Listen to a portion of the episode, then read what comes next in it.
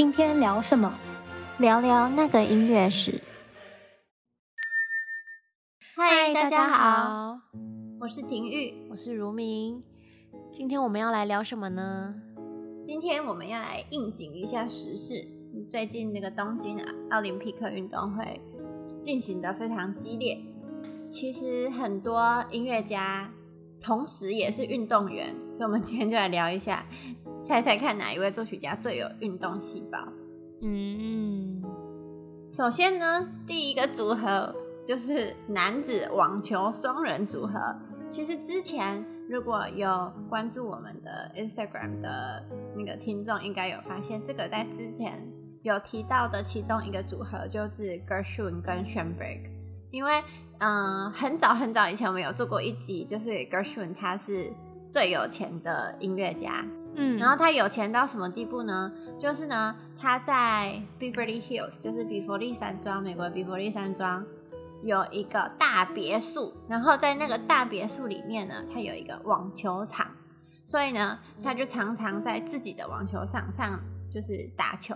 然后他的非常要好的球友就是 Schoenberg，嗯，作曲家荀白克。就是虽然说这两个人的音乐感觉很难凑到一块，但是。他们在球技上面呢，就是打球这方面运动上面，他们是很好的朋友。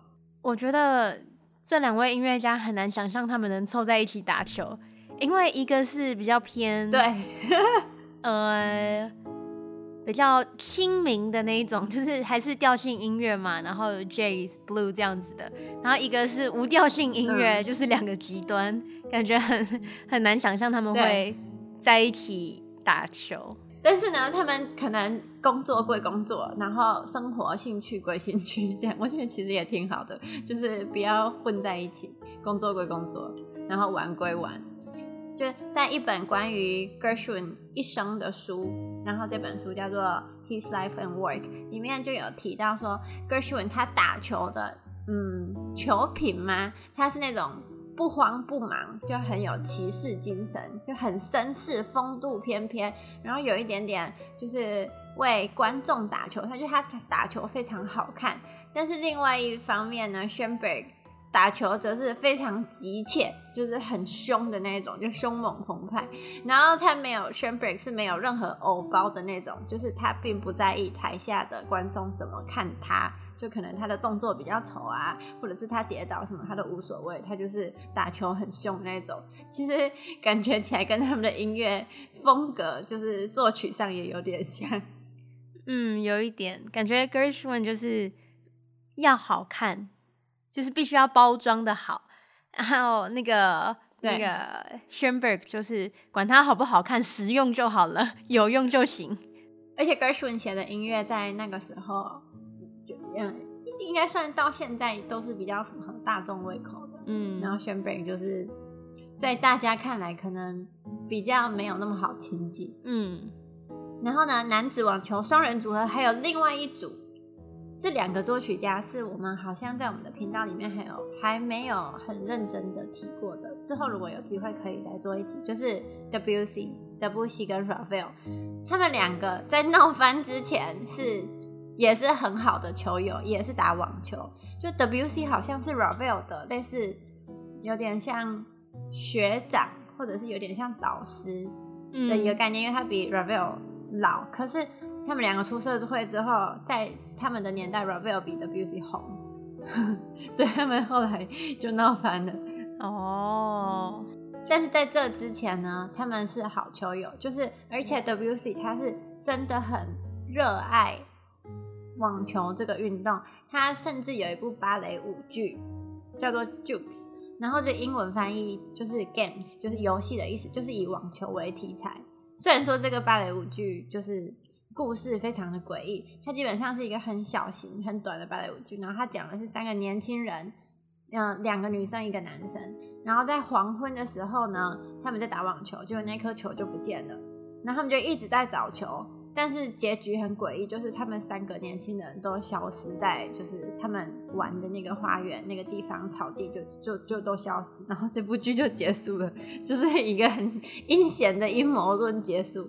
但是这部剧就是以网球为主题下去写的，这是呃二十世纪的鬼故事吗？恐怖片。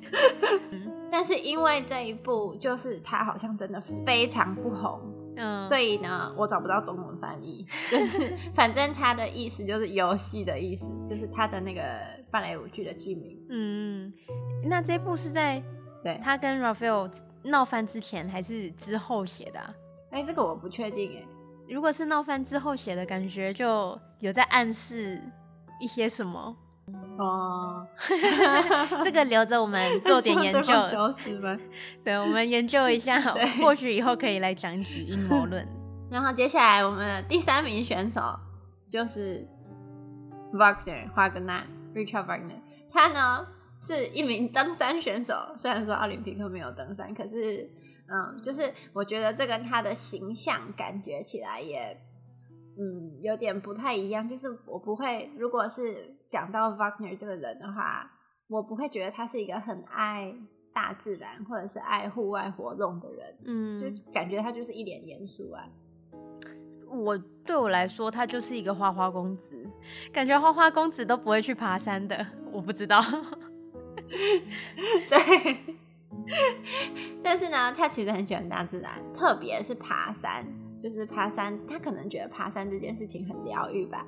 像是他的那个《唐怀瑟》的歌词，就是他在爬波西米亚的山，就是他在爬山的旅途中，他写出来的。后来呢，他在瑞士的那个苏黎世定居的时候，他也非常多次的去爬阿尔卑斯山。而且他不是就是爬一点点，像观光客，然后拍个照就下来。我那时候没有相机，就是他不是爬一点点，就是就下来那种。他是真的穿越了整个山峰、山口还有山谷，就阿尔卑斯山这个山。嗯，好，那我们先来继续讲下一个选手。这个呢是橄榄球兼棒球选手。这个我记得，我记得有一集我们有提过，好像是什么美国选举。的其中一集，这个作曲家就是 Charles Ives。嗯，就是我们曾经聊过他，聊过他其实蛮愤青的，就是对美国的一些政治时事啊，都会透过音乐表达他的不满，这样。对对，就是那一位作曲家。嗯、对，那 Ives 给人的形象，他一直都是很直接嘛，就是他很阳刚，不管是他的音乐上，或者是他为人处事，就是。他就是很直接的一个人，他不会跟你在那边绕来绕去讲话，绕来绕去的那种人。嗯、所以你看他的音乐也是对于选举，他就直接写这样。嗯，然后他音乐中就会常常使用到一些不和谐的和弦，他那个时候就常常会受到一些乐评说这些是和弦啊，或者是他写的和声不好听，他就曾经贬低过那些说他。嗯，写的这些不和写的和弦不好听的人是娘娘腔。他说那些不能像男人一样站起来承受不和谐声音的人都是娘娘腔。就是我觉得他是个情商很不是很高的直男吧。我解释一下他的音乐，他的音乐，呃、嗯，不和谐的部分其实是他有的时候他会使用很多美国的一些。嗯、呃，尤其是教会的音乐，就是他会使用一些不同的曲调，然后直接把它拼贴到他的作品里面。就是两个不同的曲子，它的调可能不一样嘛，有的时候会就是产生这种不和谐。他没有把它故意调到同一个调上面，它、oh. 就是不同的两个调性，oh. 然后就同时演奏这样。他有一首钢琴曲，就是左手是一个调，右手是一个调，嗯，然后就弹，就是两只手。弹着两个旋律，然后不在一个调上。嗯，对，就是这样。那所以他也没有要，就是把他们移一下调的意思，就也没有直接复制贴上。嗯，但是他很聪明，他是我记得他是 Hopkins 还有耶鲁 Yale 的学生。嗯，他在呃作为大学生的时候呢，他是棒球队和橄榄球队的队长。就是大家可以想象，我们在电影里边会看那种很帅的学长，就是 在阳光下打球，然后很多就是会有很多小女生在旁边看那种学长，因为他在就是功课好嘛，然后体育又好。嗯，可是我觉得其实他的照片看起来还蛮宅男的，对，他的发型好像不是那么阳光，就是有点书呆子这样，那种二八分 贴贴的。可是可能当时流行，当时流行是那样子，所以 那不知道。反正他在他的大学生时光呢，就是在嗯、呃、校园的体育界就是大放异彩。我好像之前还有读到一篇说，不知道是橄榄球还是棒球，就是他教练一直希望他走职业这条路，可是他特别喜欢音乐，所以他就没有接受那个教练的意见。嗯，这个就是。嗯，不太确定是不是真实的，反正有文章是这样写的。好，嗯、我们继续。而且他有很多作品都是和体育相关的，像他有一首钢琴作品，钢琴独奏就叫做《棒球起飞》。嗯，然后还有一首写给管弦乐团的作品，叫做《耶鲁普林斯顿球赛》，就是他在念书的时候，可能那个时候耶鲁跟普林斯顿打球赛，然后他就非常有感觉，他就写了一首曲子。嗯，而且他还曾经在嗯访谈里面说，他觉得弹奏管风琴和打棒球一样有趣。虽然说我非常的难理解这两个东西到底是哪里有任何一点相像的地方，可是他就觉得管风琴和棒球一样都很有趣。嗯，下一位我们要聊的选手呢，他就是近代的。作曲家兼指挥家了，就是伯恩斯坦。那非常讶异的是，他是滑雪双板选手。我想一下，对，双板，因为我看那个照片都是 有拿那个拐的，就是非常讶异。他很喜欢滑雪，而且他其实他喜欢的运动很多，他喜欢网球、壁球、游泳，甚至到帆船，他都尝试过。然后他的滑雪好伙伴呢，也是大家很熟悉的作嗯指挥家，就是卡拉扬。他们两个会约去一起滑雪，冬天的时候，然后有就是小小的比赛这样。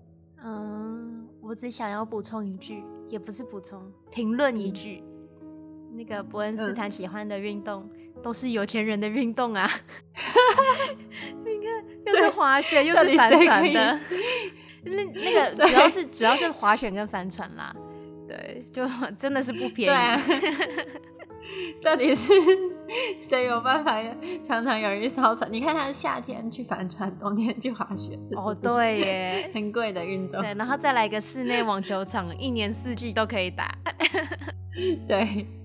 那除了我们上面说的这几位音乐家呢，其实还有很多音乐家，据说也是运动健将，例如说。